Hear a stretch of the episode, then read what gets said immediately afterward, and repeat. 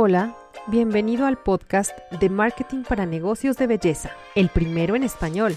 ¿Eres un emprendedor o empresario del sector de la belleza y no sabes cómo emplear el marketing en tu negocio? Soy Elo Ramirel, emprendedora y maestra en marketing digital, y seré tu anfitriona, pues me propongo resolver todas aquellas dudas que surgen en torno a cómo puedo subir mis ventas, darme a conocer en redes sociales, ¿O cuáles son las estrategias infalibles de marketing para mi negocio? Yo sé que te estás preguntando eso. Aquí tendrás respuestas a todas estas preguntas con invitados especialistas en el tema y muchas historias de éxito que te inspiren a llevar tu negocio al siguiente nivel. Vamos a comenzar. Tal? ¿Cómo estamos? Muy buenos días, buenas tardes o buenas noches. A la hora que me estés escuchando, estamos de fiesta porque estamos con unas personas que realmente le están rompiendo en redes y yo estoy tan feliz de que ellas estén acá en, en, este podcast de marketing para negocios de belleza. Yo quiero decirles que ellas son Ana y Sofía. Son creadoras de contenido y son apasionadas por el diseño y la, mercadotecnia. Tienen algunos años con este negocio y lo que me llamó mucho la atención es que ayudan a emprendedoras a tener presencia en redes sociales desde cero y también a, realizar todo lo que es ah, marca personal, branding. Entonces, realmente es algo que súper útil y muy importante que todas las emprendedoras y emprendedores lo sepan. Entonces, les doy la más cordial bienvenida a Ana y Sofía, hijas de su marca. ¿Cómo están? Hola, mucho gusto y muy gracias por la invitación. Estamos muy contentos de estar aquí. Hola, mucho gusto. Yo soy Sofía, también como para que identifiquen las, las voces y mil gracias por la invitación. Muy bien, hombre, al contrario, al contrario, muchas gracias a ustedes por estar aquí. ¿Quiénes son hijas de su marca? ¿Por qué? ¿De dónde viene esto de hijas de su marca? A ver, dime. Hijas de su marca este, inició en plena pandemia y empezó realmente como, y sí es un hobby, digo que ya se convirtió en trabajo, pero es realmente algo que nos apasiona y queríamos, bueno, o sea, que, queríamos crear un blog de mercadotecnia con el objetivo de compartir realmente las noticias más relevantes del medio. Y, fue a los pocos meses que una clienta, este, nos, bueno, una persona nos pidió este, servicios de mercadotecnia y ahí tomamos la oportunidad para poder ofrecer y de ahí ya se convirtió en una agencia de marketing y de branding. Ok, súper, súper bien. Bonito, qué bonito inicio, ¿no? Que empieza como hobby y después se, se, vuelve negocio, porque eso quiere decir que es como tu pasión, que es lo que te realmente te gusta. Claro, y no, en el medio de mercadotecnia con tantas como diferentes ramas que hay, creo que el marketing digital es algo que realmente encontramos nuestra pasión y el tema de la creación de contenido para redes sociales es algo que sí, este, pues nos enamoró. Sí, y es algo que todos necesitamos, ¿verdad? Ahora, ¿por qué el nombre? ¿Por qué el nombre, Sofía?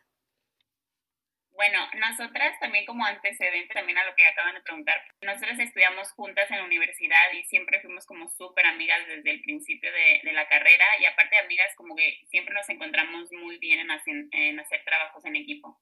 Entonces desde la carrera es como que dijimos de que hay que hacer algo juntas, hay que hacer algo algo después cuando nos graduemos, pero pues, a, veces es como difícil trabajar con, con una persona que, que estudió lo mismo que tú, ¿no? Porque a veces tienes que complementarte con otras carreras.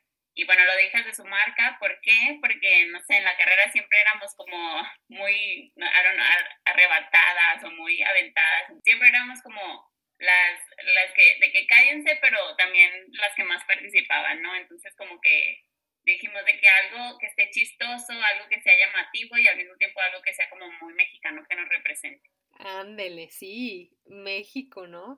¿A dónde están ubicadas ustedes? De hecho, estamos en diferentes ciudades. Ana está en, en Guadalajara y yo estoy en, en, Mazatlán. Las dos estudiamos en Guadalajara, pero pues yo me regresé a mi casa porque de acá soy. Y pues ahora tuvimos de que la posibilidad de poder crecer el equipo y ya estamos en, en Oaxaca, tenemos más personas en Guadalajara, hemos tenido en Monterrey, como que tenemos un equipo bastante amplio. Wow, ya se, ya se han estado expandiendo. Bien, ya, nos, ya me dijeron que estudiaron juntas, estudiaron en Guadalajara y estudiaron eh, ¿qué carrera? Estudiamos mercadotecnia en el, en el TEC de Monterrey. Ah, qué padre, qué padre, qué padre. Este, entonces somos colegas también de eso. Padrísimo. Sí, sí, bueno. ¿Cuánto es lo que ha pasado a partir de que nos graduamos, no? ¿A poco no? Pero, ¿ustedes tuvieron algunos otros trabajos, algo que hayan hecho antes de, de esto? Sí, de hecho, o sea, fue justo en pandemia que pobres, o sea, de las diferentes empresas, Sofía trabajaba en la liga de béisbol, yo trabajaba en una agencia de mercadotecnia que nos, eh, que básicamente nos enfocábamos a hacer la creación de contenido para centros comerciales. Y, y, bueno, cada quien tenía como su propia chamba y en pandemia cuando empieza el famoso home office, pues como que nuestra carga de trabajo disminuyó. Y entonces fue ahí que dijimos, oye, con tanto tiempo extra o libre que tenemos, pues hay que empezar a hacer el blog y fue ahí que se dio la oportunidad. Pero entonces esto empezó como un blog, o sea... Tal cual. Tal cual como un blog en una página, etcétera, empezaron a escribir o... ¿O cómo, cómo sí, fue? Empezó como un blog en Instagram este, sobre las tendencias, sobre las novedades, sobre colaboraciones que hacían diferentes marcas, pues sí, para, no sé, hacer alguna campaña. Y también compartíamos muchos tips. Y creo que los tips este, fue algo muy, muy como fuerte dentro de nuestra comunidad, porque realmente nuestra comunidad siempre ha sido full de emprendedores. Entonces, como que los emprendedores querían saber cómo manejar mejor su red social y a través de nuestros tips es que podían educarse había, no sé, comentarios de gente que nos decía, bueno, que nos mandaban este, un mensaje directo diciendo de que, ay, me ayudaron muchísimo porque encontré esta publicación y era de hace meses y pues, no sé, y la ayudé, de que, bueno, la vi y la apliqué, perdón. Ahí realmente como que dijimos, es que nuestro nicho son los emprendedores y lo que más les gusta es que les estemos dando consejos y pues sí, o sea, hay herramientas para utilizar en su día a día fue un súper momento de que empezar en la pandemia para nosotras, porque así como nosotros nos empezamos a meter en redes sociales, la gente se empezó a meter mucho en redes sociales por justo eso del tiempo libre y las empresas pues obviamente empezaron a meterse mucho más en redes sociales también, porque pues al fin y al cabo por un tiempo fue casi la única forma de poder vender. Entonces también por eso nos ayudó mucho a nosotros a crecer. Eso. Fíjate que muchas veces dicen, hoy no, es que la pandemia, gracias a la pandemia perdí mi trabajo, gracias a la pandemia em, no estoy, no estoy tan bien económicamente y demás, pero por supuesto que trae muchas oportunidades y ustedes aprovecharon todas esas oportunidades para crecer y para pues hacer de esto, que era un hobby, pues un negocio, ¿no? Y pero dime, ¿qué, qué disfrutan más hacer? Es decir, contenido, eh, creo que también hacen branding, hacen eh, de community manager. O sea, ¿qué es lo que realmente disfrutan más hacer? Yo creo que en lo personal, y creo que yo branding, me, me gusta mucho el diseño, soy una diseñadora frustrada. y pues no sé, me gusta como meterle algún significado siempre a los logotipos, entonces me gusta crear como todo el concepto de la marca. Creo que el tema de branding sí es muy, o sea, como que ya es un pilar muy, muy fuerte en hijas de su marca y es algo que nos representa mucho. Sin embargo, creo que yo tengo como la, no sé si es pelea, pero eh, está entre branding y la creación de contenido, pero específicamente en Reels. O sea, me encanta mucho crear Reels, me encanta poder trabajar con diferentes productos, ver la manera de comunicar lo que quiere el cliente a través de un video. Creo que eso este, realmente me gusta muchísimo hacer. Y el tema de branding también este, me encanta porque a veces se queda corto el cliente pensando de que el branding es solamente un logo, ¿no? Y es realmente todo un concepto detrás que nos gusta muchísimo desarrollar y siempre dar un, este, una identidad visual con un mensaje que realmente vaya más allá de solo el logotipo. Bien, sí. Desde luego un, un branding no, no, no nada más es el logotipo o los colores, son mucho, mucho más. Creo que ahí está el, detalle, ¿no? De cómo plasmar lo que el cliente necesita. Y eso ha sido como difícil, o sea, cuando, por ejemplo, tú tienes a un a una persona, a un emprendedor, ¿qué es lo primero que le preguntas cuando te dice, oye, es que quiero hacer mi branding? Esos insights que uno busca para para hacerlo único. Como en general lo que nos gusta preguntar es como qué es lo que quieres reflejar o cuál es la esencia que quisieras tener sobre tu marca. Ya sea si sea elegante o juguetona o más seria o todo ese tipo de cosas, como que es como el overview de, de, cómo una marca puede empezar como a tomar camino. Ok. ¿Y alguna pregunta en específico que ustedes le hagan a esa persona? O sea, sí, claro, ¿a qué te dedicas? Quizás algo que haga que detone toda esa creatividad que ustedes tienen. Eh, hay una, o sea, esa pregunta es clave para nosotros poder, como de ahí es el breakpoint de realmente nosotros hacer ya todo un, este, pues el proceso creativo, ¿no? Desde el mood board, tipografías, etcétera, porque pues va a partir mucho si quiere una marca, como dice Sofía, juguetona o una formal, este, o quiere una que transmita paz, o sea, como que, también qué tipo de sentimientos quieres tú reflejar con tu marca, este, o bueno, emociones, mejor dicho, cuando el cliente lo, lo vea. Pero también hay una pregunta que me gusta muchísimo que les mandamos a los clientes, que es, bueno, no, es no sé si se considera como pregunta, pero básicamente les pedimos que escriban su marca en menos de siete palabras. o sea, que siete palabras sean lo máximo. Entonces eso nos ayuda muchísimo para como sintetizar realmente hacia dónde, o sea, como la dirección de la marca, ¿no? Porque a veces en las juntas, bueno, pueden, o sea, explayarse muchísimo y a veces pueden hasta confundirnos un poco y ahí es donde entramos mucho nosotros, pues en guiarlos, ¿no? Hacia qué dirección también con nuestra expertise recomendamos que tome la marca. Pero entonces, con esta pregunta o esta tareita que les ponemos ya al final del formulario que les hacemos llenar, sí nos gusta mucho porque se sintetiza todas esas ideas, todas esas ideas en lo más importante que quiere reflejar el cliente o lo más importante de la marca, ¿no? Entonces, eso realmente nos ayuda muchísimo también para como concretar y reforzar mucho las ideas que el cliente nos compartió. E, exacto, exacto. Y a mí me surge, a mí me surge la interrogante de, bueno, si hay un emprendedor que va empezando o quizás ya tiene ahí su tiempo, ¿por qué necesitamos el branding? El branding en realidad se necesita por toda la competencia que hay hoy en día, ¿no? O sea, es casi, este, es necesario si quieres tú tener presencia en cualquier, en cualquier medio, ya sea en presencia digital, solamente física, o sea, como lo quieras hacer tu presencia. Pero realmente el branding como es mucho más allá de un logotipo, es lo que nos ayuda a diferenciarnos de los demás. Entonces, hoy en día con tanta competencia, ahorita que tú tocas el, tema de la belleza que te gusta mucho, si ponemos un ejemplo de salones de belleza, pues realmente buscas salones de belleza ya sea en Guadalajara, Monterrey, donde quieras, y va a haber millones. Y el branding es lo que nos va a ayudar a diferenciarnos de cada uno. Entonces es ahí este, la importancia que nosotros le damos al branding. También creo que define como la personalidad de, del negocio. Entonces, como que tener un branding te, te, dice hasta cómo hablar. O sea, hay, clientes que llegan a nosotros de que tengo este negocio que quiero hacer y nosotros de que, ah, pues explícanos de que cómo lo vas a hacer. Y nos dicen de que, ay, no sé, no lo había pensado. Entonces, como que hasta para eso ayuda, como a definir desde el concepto, cuáles van a ser los valores de la marca, cuál va a ser la voz de la marca, todo ese tipo de cosas que son importantes, pero a veces cuando estás como enfocado en la idea o el negocio, no te, no te fijas. Entonces creo que nosotros por eso nos gusta como que estar con emprendedores, porque nos gusta estar desde el inicio para ir como, como juntos en el camino para crear la marca.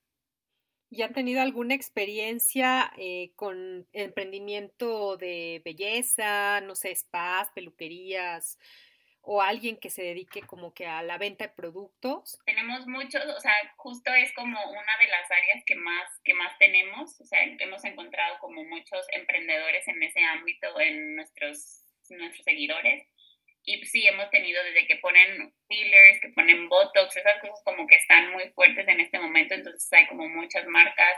También tenemos que vender productos. Pues mismo este, clínicas integrales de, de, la belleza, que ahí de hecho le ayudamos con todo el concepto a esa clienta y era diferenciarnos, ¿no? Porque ahorita hay muchas clínicas que ponen solamente este, no sé, fillers, botox y es solo para dermatólogas, pero aquí querían una como clínica 360 donde también hay, este, haya apoyo del psicólogo, este, una nutróloga, o sea, como que realmente un lugar donde la mujer pueda ir y encontrar todos los servicios que necesita para una como vida de calidad, así más o menos era el concepto. Eso está muy padre. Y entonces ustedes empiezan ahí con pues desarrollando su marca y demás y después qué sigue? O sea, ¿cuál es como su proceso para que esa emprendedora o negocio pueda florecer en redes. Ya una vez haciendo el, branding y teniéndolo aprobado por el cliente, hay este, varias vertientes, ¿no? Unas que nos dicen, este, estoy apenas desarrollando, cuando es un producto, ¿no? Estoy apenas desarrollándolo y nos contactan a los meses ya para hacerle la etiqueta del producto, ¿no? Es para, este fue, lo acabamos de acabar literal y es para un bronceador. Otra, este, otra vertiente es que inmediatamente acabando el branding nos dicen, vámonos y ya arrancar con redes sociales. Y ahora lo que hacemos en tema de creación de contenido para redes sociales es una, pues puede ser desde fotografía del lugar, eh, hacer campañas publicitarias para lanzar la apertura del lugar, que es muy, muy importante ahorita tener campañas publicitarias también activas en redes sociales para llegar a nuestra audiencia específica. Y, este, y bueno, hay otras, o la tercera vertiente que sería, sería solamente el servicio como de consultoría, ¿no? Ir mes tras mes con los clientes, bien, porque son clientes que optan por manejar su propia red social, pero estábamos con nuestra guía, ¿no? Entonces, mes tras mes es una reunión de ver cómo vamos, ver cómo podemos mejorar y las áreas de oportunidad. Entonces, digamos que hay diferentes caminos que alguien puede tomar para eh, hacer que sus redes sociales pues aporten, ¿no? Y atraiga a esas personas que quieren para sus negocios. Entonces, tú, ustedes díganme, si han estado tanto en otras industrias como en los negocios de belleza, ¿hay alguna diferencia entre ellos? ¿Hay algo que tomar en cuenta en específico para, para esos negocios de belleza o esas emprendedoras que están pues comenzando con algún producto, ya sea propio de alguna otra marca? ¿Hay algo diferente que, que tengan que hacer algo que se personalice para esta industria? Creo que depende también como de cada marca en específico, o sea, porque también dentro de la belleza hay, muchos tipos de, de, marcas de productos o de servicio o de consultoría, lo que sea.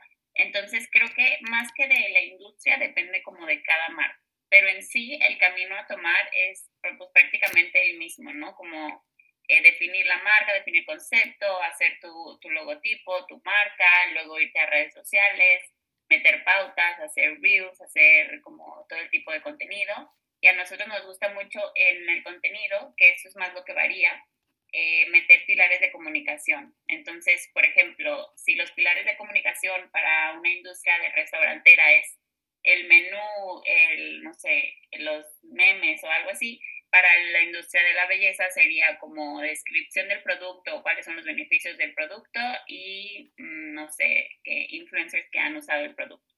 Entonces eso es como lo que variaría más, más que el camino, serían como los pilares de comunicación. Ah, perfecto. O sea, sí, claro. ¿Cómo, los, eh, cómo vas a definir eso que realmente vas a, vas a vender, ya sea un producto, un servicio en cuanto a la comunicación.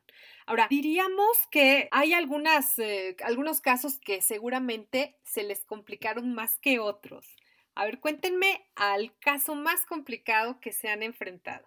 El caso más complicado hasta me da risa, pero digo, creo que siempre hay una primera vez, pero es una clienta que también era de Botox, de fillers, y eh, este, al fin del día nos, nos pedía muchas olas de correcciones en tema de su logotipo, nos pedía muchas correcciones, le mandamos diferentes propuestas, no le terminaba de, de gustar, y al fin del día ya nos dejó de contestar, pero al mes vimos que ya tenía este, su red social activa con el logotipo último que le mandamos. Entonces ya ahí creo que hay siempre una primera vez y fue este, también una experiencia de aprendizaje, ya manejamos diferente, pues todo el tema de cómo entregamos las cosas, hasta las olas de corrección, de, perdón, las propuestas, hasta ya manejamos diferente el cómo las entregamos, porque, pues para evitar que al fin del día nos tomen, tomen nuestro trabajo y desaparezcan. Pero creo que eso sí fue algo complicado y un reto también para nosotras, porque también decíamos, pues qué tanto, o sea, trabajando a distancia a veces se vuelve complicado y también es mucho la confianza que le tienes al cliente entonces ya dejamos pues, que se use ese logotipo y obviamente sin decirle nada a la clienta, pero sí fue algo, fue un reto también para nosotras internamente de cómo saberlo manejar. Sí, claro. Nunca va, va, a faltar alguien que, pues eso, ¿no? Te ven y te dicen, bueno, hazme esto y al final no, ya no lo quiero, pero igual sí lo usé. Pero eso te da pues más herramientas, ¿no? Para, para ir eh, puliendo también como que tu negocio y, y, la forma en que te comunicas. Bien, y díganme, muchas personas dicen, bueno, estoy haciendo marca personal, ¿Ustedes qué dirían? Lo que sí y lo que no hacer en branding o marca personal. O sea, los do's y los don'ts. Lo que sí hacer, pues obviamente es como definirlo todo, definir desde, desde qué, qué va a ser el, el, el producto, definirlo súper bien. Creo que eso es súper importante porque también, tipo, contestando también a la pregunta pasada, algo súper difícil para nosotras de hacer es hacer una marca que no esté definida, o sea, que no esté definida ni cómo lo va a hacer ni qué va a hacer todo este tipo de cosas. Entonces creo que los do's es definirlo bien, tanto en como concepto, pues literal, pues conceptual, como gráfico, y los don'ts. Yo creo que de la marca personal, lo que yo no haría sería copiar. ¿no? O sea, creo que ahorita muchísima gente toma como referencia diferentes, no sé, diferentes bloggers o, ¿sabes qué? Yo me quiero convertir en una influencer de belleza porque me sé maquillar padrísimo y copia, copia a diferentes, no sé, artistas de maquillaje. Y eso creo que ya pierde un poco el sentido de la marca personal, ¿no? Porque al fin del día lo que sí queremos y sería un big do de la marca personal es que humanices tu marca, ¿no? O sea, si al fin del día la marca va a ser tuya, tienes tú que estar ahí presente, saliendo con tu propia personalidad, etcétera. Y si empezamos a copiar a diferentes personas dentro de la misma industria, ya perdemos como esa chispa, o sea, esa chispa única que tiene cada persona, ¿no? Entonces, realmente lo que sí sería un don sería estar copiando. Es muy diferente y siempre hacemos muchísimo énfasis en tomar inspiración y alguna referencia, pero convertirlo en nuestro estilo versus literal llegar y copiarlo, ¿no? Entonces creo que es un como un fine line que tenemos que tener muchísimo cuidado, pero que realmente el que estemos copiando este, a diferentes personas realmente nos quita esa esencia nuestra. Exacto. ¿Qué otra cosa podrían decir? No, esto por favor no lo hagan. Mm, hacer algo como, no sé, chafa, de que decir, de que, ay, luego, luego voy a a, meterle ganas. Ahorita voy a, no sé, poner solo las letras o algo así. Como que siento que, y, registrarlo también. Como que eso nos pasa a nosotras. Ana me decía que, ¿cómo no vamos a registrar nuestro, nuestro logo? Y yo, ay, espérate a que, seamos algo famosa o algo así, no sé, ¿quién nos va a robar? Y ella me decía que si tú no crees en tu proyecto, ¿quién lo va a hacer?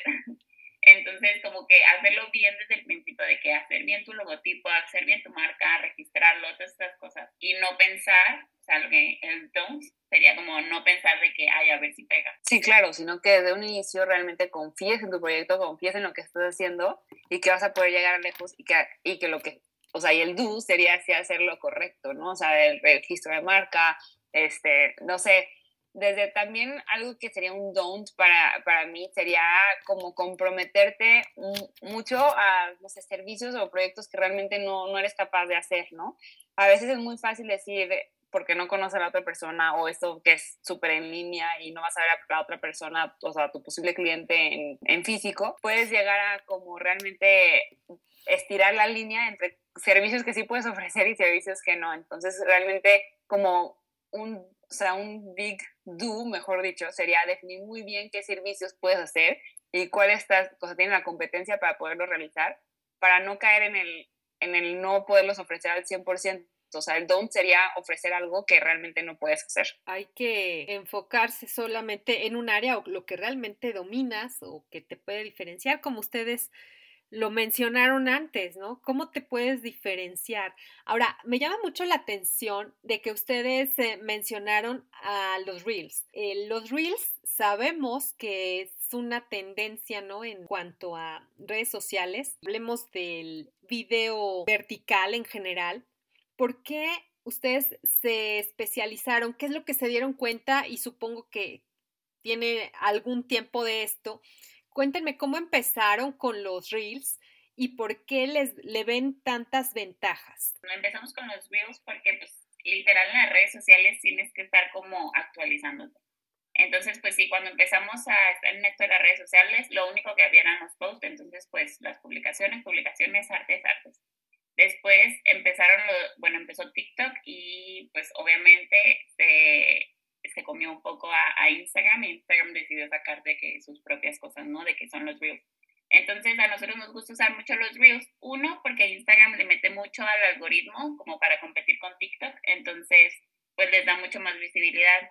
Aparte de que las publicaciones solas normalmente le salen a las personas que te siguen.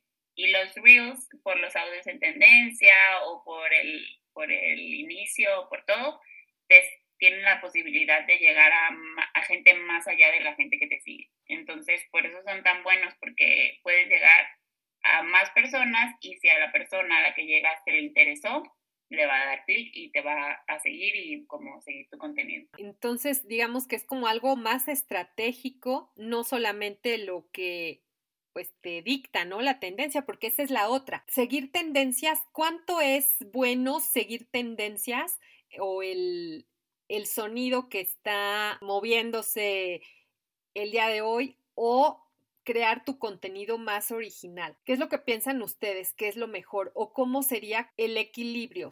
50-50. Sí, nosotros no estamos peleadas en, que, en seguir la tendencia. No, o sea, que si sigue la tendencia no puedes crear contenido original. O sea, creo que no, no es vertiente A, o, sea, no es opción A o B. Entonces, realmente sí creemos que es una mezcla entre las dos. Sí recomendamos seguir los audios en tendencia. Son en tendencia y la ventaja de que estén en tendencia es que puede convertirse en un video viral. Esa es la realidad. Hay, diferentes como trucos que puedes tú ya, o sea, metiéndote un poco el tema de Reels, que puedes implementar para no, no sé, no, no usar un audio muy choteado, entre comillas, o ya muy usado. Pero realmente siempre sugerimos que el audio que se use sea un audio viral. O sea, que en Instagram normalmente te lo marca que la flechita va hacia arriba entonces, que se usen esos audios. Y el, tema de la originalidad, pues realmente ya va a depender de cada persona, el, pues sí, su nivel de creatividad, pero realmente sí creemos que pueden llegar a ser videos creativos los audios en tendencia, bueno, los videos que se usen con esos audios. Y aparte hay muchas opciones, o sea, si un sonido en tendencia no te queda, pues otro te va a quedar, o sea, hay muchísimos en tendencia. Y yo creo que en cuanto a usar en tendencia o audios originales, creo que depende de la cuenta. O sea, si es una cuenta que va empezando, pues creo que me iría mucho más por utilizar sonidos en tendencia para, para poder llegar como a, los, a las personas que se metan a ese sonido en tendencia, que sabes que la gente se va a meter a ese sonido en tendencia. Y son cuentas que ya tienen como más, más seguidores o más interacción, pues ya me atrevería a ir metiendo uno que otro audio en original para que puedan hacerse virales también. Ok. ¿Y ustedes han tenido contenidos virales? Sí, de hecho, justo por eso creo que hija de su marca creció muchísimo por los reels, o sea, cuando llegaron los reels nosotros empezamos a tener como muchos views, mucha interacción, mucha que la gente los rehace o nosotros les damos, o sea, les decimos de que este sonido está en tendencia, de que dime de qué es su marca y te ayudo que con una idea. Entonces eso como que nos ha ayudado mucho a estar en contacto con nuestros seguidores y pues a, a seguir creciendo. Qué padre. ¿Recuerdas alguno que sea así algo como, como emblemático para ustedes, que no se lo esperaban y que de pronto despegó? Creo que nuestro primer, nuestro primer viral fue uno de Ana, el de Taylor Swift, ¿no? De que, que acaba como con la llama. Claro. Ajá, y era como súper chistoso. Es uno que básicamente dices cuando, creo que es cuando planeas un reel por, no sé, muchas horas y no se hace viral y luego que sale una llama gritando de que ¡ah! Y yo me tiro al piso. Pero se hizo viral. Esa es la gran ventaja de los Reels, ¿no? Y es por eso que abogamos tanto que es la mejor herramienta que tiene Instagram. Pero se hizo viral creo que un mes después, o sea, de haberlo publicado. Entonces, realmente eso es lo chido de los Reels, que realmente se pueden, o sea, se pueden hacer viral mucho después de haberse publicado. Entonces, también sugerimos siempre que no se borren los reels, o sea, que siempre los dejemos, aunque no tengamos tanta fe, pero siempre los dejemos porque puede que en un mes o dos meses se pueda hacer viral. Ándale, sí. O sea, uno, uno piensa que cuando ya haces reels, el, se puede hacer viral al siguiente día.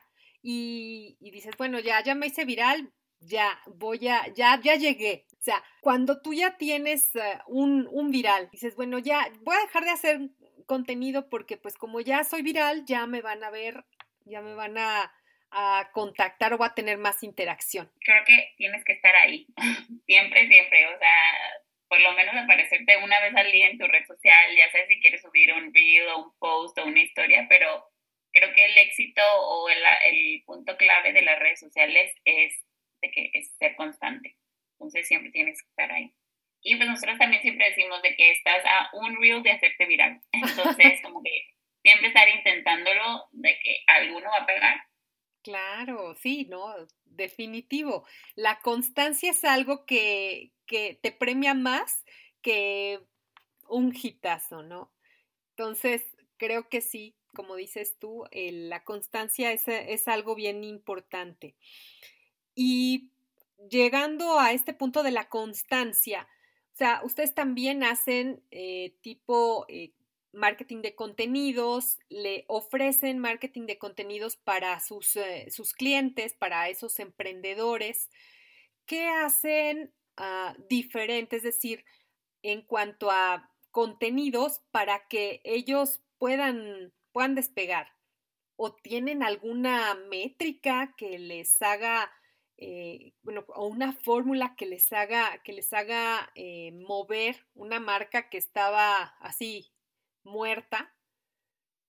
Creo que justo lo que comentaba hace ratito de los pilares de comunicación es lo que nosotros consideramos muy importante, porque creemos que una, una cuenta no puede ser de solo vender, vender, vender, vender, o sea, de que, no sé, si es una crema, de que tengo esta crema, compra esta crema, ve esta crema, eh, prueba esta crema. O sea, como que siento que eso, ni yo lo seguiría, ¿sabes? Porque, ok, la crema la compro y ya. Pero está padre como tener esos pilares de comunicación para entregar al cliente un contenido más como que él pueda estar viendo día a día. Como que, ok, ya, compró la crema, y ahora, ¿cuáles son los beneficios de la crema? ¿Cómo uso la crema? Eh, ¿Para qué me sirve la crema? ¿Quién más usa esta crema? como que tener esa, esa varia, que sea un contenido variado, literal. Que sea como que pueda ser un contenido que la gente consuma día a día y no solo cuando está buscando el producto. Algo que también me gustaría agregar es que el o sea, aparte del éxito de las cuentas, no es solo por nuestro contenido, ¿no? O sea, quisiera decir, sí, con nuestro contenido ya la vas a tomar. Y al fin del día, nuestro contenido es una quinta parte o una décima parte de lo que realmente se necesita para tener una cuenta exitosa, ¿no? O sea, si el cliente, el dueño de la cuenta, no está metido también al 100% en la cuenta, ya es un porcentaje menos de probabilidad de que la cuenta vaya a ser exitosa, ¿no? Desde ahí, o sea, desde si contamos con fotografía de producto constante, que si el cliente está dispuesto a invertir en pauta publicitaria, o sea, realmente son muchísimos factores que van a determinar el, el suceso de la cuenta o no. Nuestro parte, o sea, lo que sí te puedo asegurar de nuestra parte es que nuestro contenido creo que sí se diferencia muchísimo por el tema del humor y como el, o sea, el tipo de diseño que se hace normalmente si nos, es, una es tratamos de comulgar muchísimo con la marca, que haga muchísimo match y también que sea muy diferente a sus competidores. O sea, nosotros siempre les pedimos a, a nuestros clientes con quién se comparan o quién tienen como de referencia como su competencia directa y tratamos de hacerlo muy diferente o muchísimo más dinámico que sus competidores para que su, propia, su propio mercado ya pueda voltearlos a ver más a ellos, ¿no? Este, pero sí, realmente creo que o sea, tu pregunta tal cual sobre el suceso de una cuenta tiene muchísimos más, factores que van a determinar más allá de solo el contenido. Claro, sí, sí, sí, sí, exacto. Muchas veces pensamos, bueno, ok, como me dicen que yo tengo que subir algo, eh, una publicación o un reel o lo que sea diario, pues yo hago, yo hago eso, pero no llevo como una secuencia, como algo que vaya detrás como, como mi, mi estrategia, por decirlo así, ¿no? Si tú no tienes una estrategia, ¿sirve de algo estar subiendo contenido diario? O bueno, muy frecuentemente. De algo servirá de que estar subiendo contenido, pero creo que no va a servir lo suficiente, o sea, no es como equilibrio de el esfuerzo que estás haciendo por estarlo subiendo al resultado que vas a tener, porque al fin y al cabo si no tienes una estrategia como que de venta, no, no va a funcionar lo suficiente. Sí, creo que puede ser desde una estrategia de venta o un objetivo ya sea mensual, quincenal, de lo que quieras tú cumplir con, con tu cuenta, a qué quieres alcanzar a llegar, ¿no? Entonces creo que eso es muy importante para direccionar todo el tipo de contenido que vas a publicar y también hace poco yo vi una publicación en Instagram de esos Instagram coaches que son como verified por Instagram, para, especialmente para Reels, y comentaba en su punto de vista que, el, o sea, que decía que quantity over quality, ¿no? O sea, que es muchísimo mejor estar publicando casi dos Reels al día, más allá de estar este, enfocando mucho más en la calidad este, de lo que vamos a publicar y, y por ende publicar, no sé, cuatro veces a la semana. Y creo que es una disputa como muy grande que se tiene en Instagram porque al fin del día no le quieres entregar solamente, o sea, lo más X a tus usuarios, a tus seguidores, quieres siempre entregarle lo mejor, ¿no? Pero aquí lo que él decía que, o sea, y lo que él abogaba es que la estrategia de los Reels es que publiquemos mucho y que se convierta tipo TikTok, o sea, que básicamente TikTok es solamente formato video, ¿no? Entonces, que sí, o sea, la Mary tú normalmente publicas una, o sea, una publicación y una historia, ¿no? Pero ahí ya son dos posteos que estás haciendo en tu cuenta. Entonces él decía, ¿por qué no? Mejor lo cambias a que son dos reels y son igual, dos posteos. Entonces es como diferente manera de verlo el tema de la frecuencia con la que publicamos, pero creo que en, o sea, en realidad, como dice Sofía, no, no sirve estar posteando 40 veces al día si no tienes una estrategia o un objetivo detrás. Sí, fíjate qué importante es el objetivo, o sea, que tengas claro qué es lo que quieres lograr con tu red social, no solamente tenerla por, por tenerla. Y esto pasa también mucho en, en los, eh, los negocios locales, que dices, bueno, ok, voy a, voy a sacarle una foto a lo que hice, por ejemplo, un salón de uñas, y lo subo a Instagram, y ya está. Y, piensas que pues por eso van a, van a venir muchos clientes para que vean a, eh, tu trabajo, ¿no? Tan, tan bonito que hiciste, etcétera. Pero no es así. O sea, si tú quieres vender realmente, necesitas eh, pues hacer ese tipo de, de, dinámica, ¿no? Sí, video, pero también eh, posteo y a lo mejor tips y demás. Muy bien, muy bien, chicas. Pero, por ejemplo, yo veo que ustedes tienen mucho contenido, están subiendo eh, constantemente, pero también manejan cuentas para eh, otras personas, ¿no? ¿Cómo le hacen para organizarse entre tanto contenido? O sea, ¿qué, es lo que hacen? ¿Cuál es como su, su día a día en cuanto a, a manejo de redes sociales para otras personas? Y también que no, deje, no descuiden las de ustedes.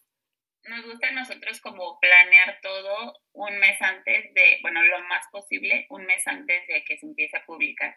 Pues, por ejemplo, las publicaciones que sí se pueden programar, nos gusta hacer un calendario mensual antes de que empiece el mes y ya dejar solo para el mes los reels que, que vamos a hacer para, para esa cuenta.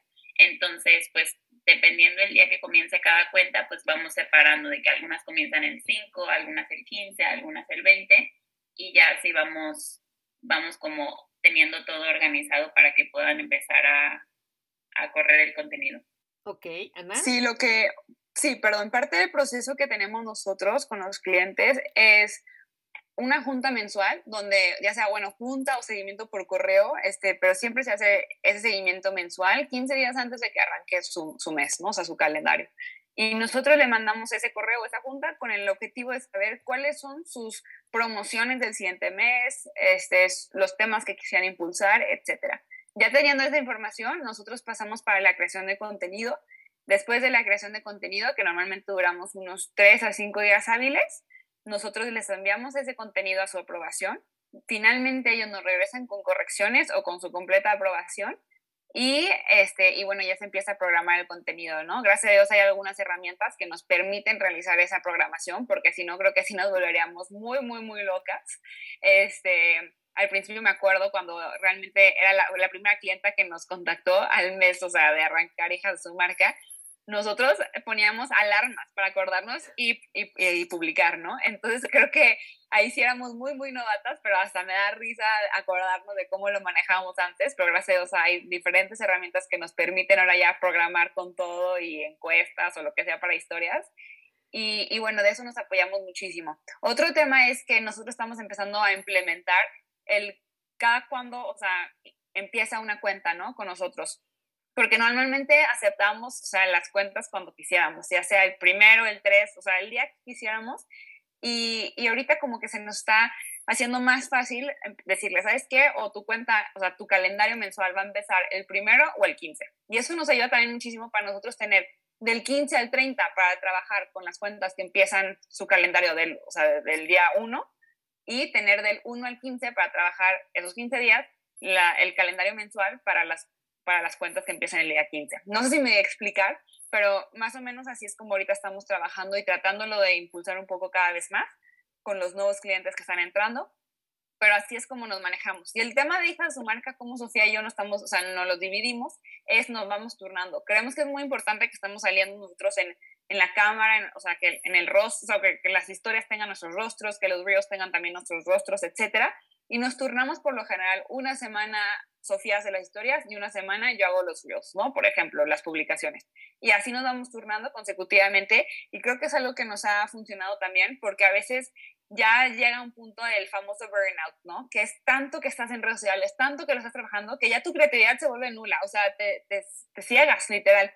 Entonces creo que irnos como este, turnando nos ayuda mucho también a darnos un break mental de ahorita no tengo que pensar en Reels y vámonos hasta la siguiente semana, ¿no? Entonces creo que eso también nos ayuda mucho a mantener nuestro contenido fresco y, y, también a que le podamos también esa semana dedicar más tiempo a nuestros clientes, ¿no? O sea, realmente a la creación de contenido de ellos que sea siempre de valor. Claro, sí, sobre todo eso, ¿no? Que siempre haya esa frescura y esa creatividad muy... Y es una, es un excelente punto de, partida, ¿no? la planeación creo que en todo, en todo es indispensable. Excelente, chicas. Me da muchísimo, muchísimo gusto que ya estén, digamos, en esa etapa de, de expansión, de crecimiento, de, de varios clientes que ya llegan ahí con ustedes. Y me gustaría saber cuáles son los ah, obstáculos más grandes que han tenido para poder hacer esto que están haciendo con hijas de su marca. Qué linda, Elo, por tu comentario. Mil gracias, te, lo agradezco muchísimo. Y, y sí, creo que el reto más grande es, bueno, ha sido la confianza, ¿no? O sea, creo que el trabajar en línea nos ha abierto las, o sea, las posibilidades infinitas, literal, creo que no tenemos ninguna pared, o sea, que nos esté parando tal cual. Y al mismo tiempo, el crecer nuestro equipo fue un reto impresionante para nosotros porque fue empezar a confiar, confiar en personas que realmente no conocíamos más que en línea, ¿no? Conocíamos su cara, este, sabíamos su nombre, pero realmente es muy diferente conocerlas en línea a conocerlas en persona, ¿no? Pero ya, ahorita ya llevamos más de un año con, con nuestra colaboradora que entró en agosto 2022, entonces, no, 2021, perdón, entonces, ya, ya lleva más de un año y ha sido una experiencia increíble porque ha sido un aprendizaje mutuo, pero sí fue un reto y un obstáculo como al principio que era entre el sí o no, ¿no? O sea, sí hacíamos el salto a empezar a pues, agregar a personas a nuestro equipo o, o, nos manteníamos Sofía y yo. Entonces creo que ese fue un reto muy, muy grande. Y obstáculos, este, pues realmente creo que hay obstáculos diarios que hemos sabido sobrepasar, eh, Sofía y yo, como socias, como amigas, y también el saber que nuestra amistad va primero más allá de, del negocio porque siempre le digo a Sofía, te lo juro que tú eres mi novia, o sea, hablo más contigo que con mi propio novio, o sea, realmente tengo que resolver cosas, o sea, y con esa mentalidad, ¿no? De que primero somos amigas antes de ser socias, y creo que ha sido, o sea, sí, ha sido, sí han sido retos, han sido, sido días de, sabes que ahorita no te estoy entendiendo, o no sé, por ahí hay discusión, y voy a pensarlo, pero ahorita no te tengo una respuesta, o sea, realmente es el saberlo hablar, creo que ha sido un aprendizaje súper, súper importante, pero creo que esos son como los obstáculos más grandes, ¿no? O sea, el crecer el equipo ha sido un reto muy, muy grande, pero muy gratificante. Y también el saber manejar las cosas con Sofía y ah, pues siempre con el recordatorio que primero pues es mi amiga antes de ser mi socio. Súper. Sofía, ¿cuáles son tus obstáculos? para mí, o sea, va de la mano con lo que dice Ana, pero para mí como el aprender a delegar eh, a las personas que nos están ayudando. Creo que ha sido difícil porque soy como muy, no sé, muy perfeccionista. Entonces, como que cada diseño lo checo de que más mínimo detalle y a, veces no son tan importantes y es como me dice Ana que X, no pasa nada, de que no hay que ser tan difíciles con ellas, pero pues creo que eso para mí sería como lo difícil de estar pidiendo que cambia esto y ahora cambia esto porque soy perfeccionista al límite literal. Entonces creo que eso ha sido difícil para mí. Y la parte de, de cobrar también es muy difícil para mí. como que yo siempre digo de que, ay, ¿cómo le vamos a cobrar tanto? De que no, ¿cómo le vamos a cobrar tan poquito? Ya me dio pena decirlo otra vez. Todo ese tipo de cosas como que siento que a mí es lo que me cuesta. Ok, pero supongo que has aprendido de ello, porque claro, pues cualquier negocio necesita monetizar, ¿cierto? Y justo creo que ahí es en donde hacemos como el match perfecto a mí y yo. como que nos complementamos mucho en esa parte. Por ejemplo, ella es muy organizada para eso, ella es como muy de que, pues, ¿por qué no cobraríamos? ¿Sabes? De que lo estamos trabajando. Entonces, como que ahí nos equilibramos muy bien. Ok. Y a ver, si volvieran a empezar, ¿qué harían diferente? Creo que es lo más cliché que escucharía, pero creo que sinceramente no haría nada diferente. O sea, creo que todo ha sido, o sea, todo tiene un porqué y todo ha sido para nuestro, nuestro bien y nuestro mejor, o sea, para nuestro crecimiento tanto personal como profesional. Y personalmente creo que, o sea, no lo haría diferente, creo que el timing fue perfecto, creo que, o sea, se nos fueron acomodando las cosas muy, muy padre, gracias a Dios y obviamente a nuestros esfuerzos, pero no sé, de mi parte creo que, o sea, lo dejaría así tal como es y más como pensar a futuro cómo podríamos ir cambiando las cosas para mejorar internamente, ser mejores, este, pues ahora sí que dueñas de negocios, ser mejores, este, con nuestros clientes, ser mejor con Sofía, ser mejor con nuestras colaboradoras, pero así como irnos al pasado y el cambiar algo, creo que por, de mi parte personal no lo haría diferente. Sí, creo que yo tampoco. Creo que todo ha ido ha fluido muy bien. No, entonces yo veo que ustedes están realmente muy con los pies en la tierra, pero también con la, con el, con la cabeza en, en el cielo, pensando ya hacia el futuro, ¿no? Y eso, eso me da mucho gusto. Ahora, tres enseñanzas, las más memorables, no importa que sean de negocio o que sean de vida, ¿cuáles son esas tres? A ver, Sofía primero y luego Ana. Yo creo que mi primera enseñanza ha sido, y también fue como en la universidad, como de que aprender a hablar en público, o en, tanto en público como con tus clientes. Creo que esa enseñanza en la escuela, porque tuvimos una clase de eso, pero es algo que me ayuda, que he aprendido mucho y he desarrollado mucho con hijas de su marca. Como que a que no me dé pena hablar ante la gente y que si es algo que yo sé, que lo pueda expresar, ¿sabes? Esa sería la primera.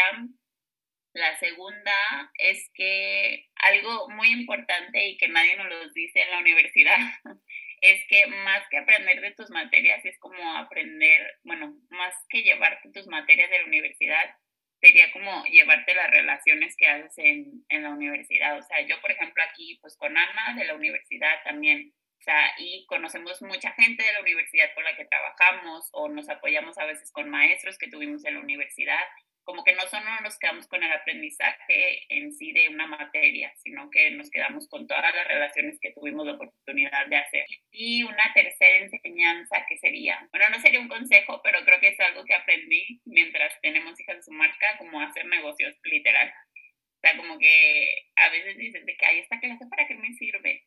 Y luego dices de que hubiera puesto atención.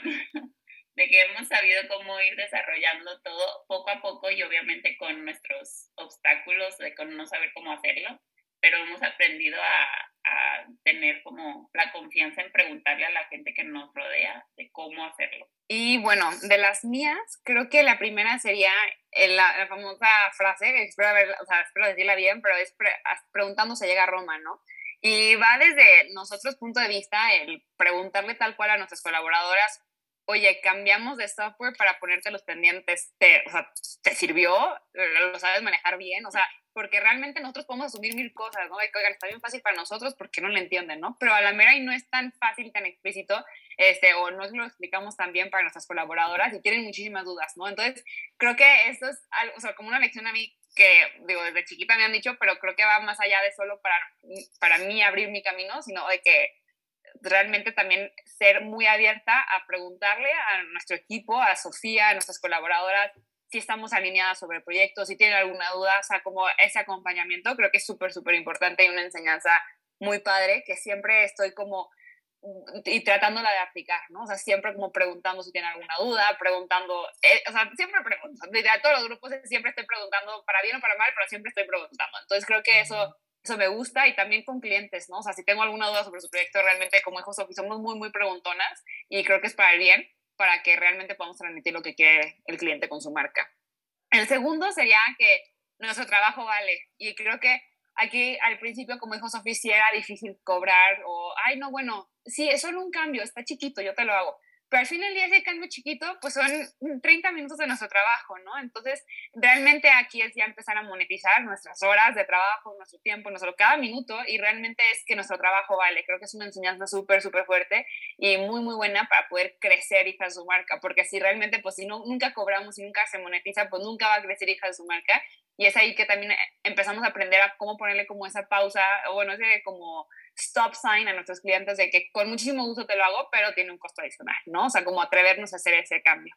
Y creo que el, el último es el que ya dije, que este, a veces nos cuesta, bueno, creo que, bueno, personalmente a mí a veces me cuesta y como que ya lo tengo que pensar en frío, en que primero somos amigas antes de ser socias y creo que es este, para nuestra salud, tanto de trabajo como de amistad, es importante que yo personalmente me lo esté recordando mucho para pues encaminar hija de su marca a un, buen camino. Excelente. Yo creo que son básicos para todo, ¿no? Y aplica para todo. El saber cobrar, el saber preguntar, el saber cuáles son tus prioridades. Muy bien. ¿Y a quién siguen? ¿A quién sigue Ana? Esas cuentas que dices, hijo, yo quiero llegar a ese nivel o me encantaría conocer a tal o cual persona. ¿A quién sigues, Ana? Yo ahorita, ahorita estoy traumada con Eugenia Rodríguez, pero no tiene mucho que ver con el mercadotecnia, sí con una marca pues, de personal y también tienen marcas increíbles de Chile Chile, Crew Lab, y es, es, una emprendedora que realmente, aunque es chiquita, la admiro muchísimo, creo que se ha sabido manejar muy, muy cañón, y también creo que, digo, a lo que se ve en sus redes sociales, tiene un muy buen balance entre su vida, el trabajo, viajes, etcétera. Se ve que está de loco su vida, pero lo ha sabido manejar y creo que admiro mucho de ella. Pero así como de nuestro ámbito, hay una cuenta en este, una agencia de, este, de Argentina que se llama Brown, que realmente admiramos muchísimo su trabajo y nos encanta todo lo que hacen y como que algún día dijo, o sea, decimos que yo, estaría padre conocerlas, tener una junta por Zoom tal cual y solo decirles que las amamos, porque realmente no sé ni cómo las encontramos, pero las amamos. Wow. Sí, justo iba a decir de que Agencia Brown me, me encanta como el sentido del humor que tienen, creo que somos como muy parecidas, entonces me gusta, me gusta mucho. Y para mí también en el ámbito de mercadotecnia me gusta mucho puro merca, porque a veces pienso que de dónde saca las noticias tan de que salió ayer y ya lo tiene. o sea, siempre como que están muy, muy actualizadas las noticias de, de mercadotecnia y de marcas. Entonces digo, como, ¿cómo le hace? Wow, me encanta. Muy bien, qué padre. ¿Qué, ¿Qué rutinas tienen? ¿Cómo es su día? ¿Cómo es su día a día? ¿Tienen alguna rutina así especial, ya sea en la mañana, en la tarde, en la, en la noche? Sí, nuestra semana empieza de que el lunes, 8 de, bueno, 9 de la mañana para Ana, 8 para mí. Eh, nosotros usamos una aplicación que se llama Sana. Ahí tenemos como todos los pendientes y organizamos a cada una de nuestras eh, colaboradoras dependiendo de que cuál sea el trabajo, pues dependiendo de las horas a las que se te tenga que entregarnos. Y pues así es literal. El lunes es como nuestro día más pesado, en el que empezamos como, como que retomamos del fin de semana a todos nuestros clientes.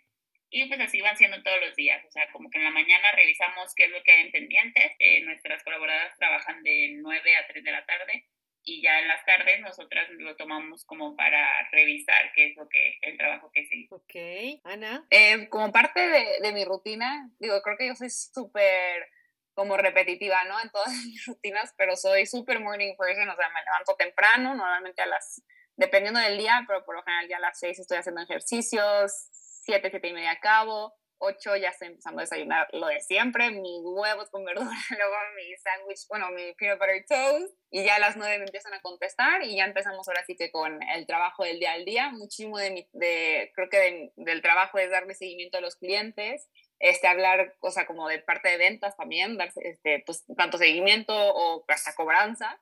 Y, y, bueno, ahí sí ya dependiendo del día, si nos toca actualizar historias, si nos toca subir reels, va a variar muchísimo el tema de la creación de contenido, creo que eso es lo padre, ¿no? O sea, que nunca es lo mismo la creación de contenido, siempre va a variar. Ya en las tardes, como dijo Sofi, lo tomamos mucho como para revisión interna, tener juntas nosotras, para como que ver las cosas con calma, porque el día de 9 a 3 por lo general es, generalmente sí es mucho más como apresurado, un poco más de locos pero ya normalmente de 4 a 6 y tratamos de ver esos pendientes. Y también algo que ha sido padre es saber cómo respetar que a las 6 ya cerramos computadoras, ¿no? Porque creo que aparte del trabajo de redes sociales es que pues puedes estar conectada realmente 24/7, estar atenta al celular, atenta a las cuentas que tienen tus clientes, etcétera. y creo que ha sido como que algo que sí estipulamos, no desde el principio, pero sí como al año que estuvimos trabajando en ello, en esto, que fue a las seis cerramos con bus, ¿no? O sea, si es algo urgente, pues sí, normalmente podemos a las 7, 8, 9, o sea, desvelarnos de modo, pero realmente sí tratamos como de mantener eso. Y hay días también que Sofi me dice, de que ya sé que, no, no sé, más tarde de las 6 de Guadalajara, pero este, si no, contéstame después, ya me manda como que el pendiente, ¿no?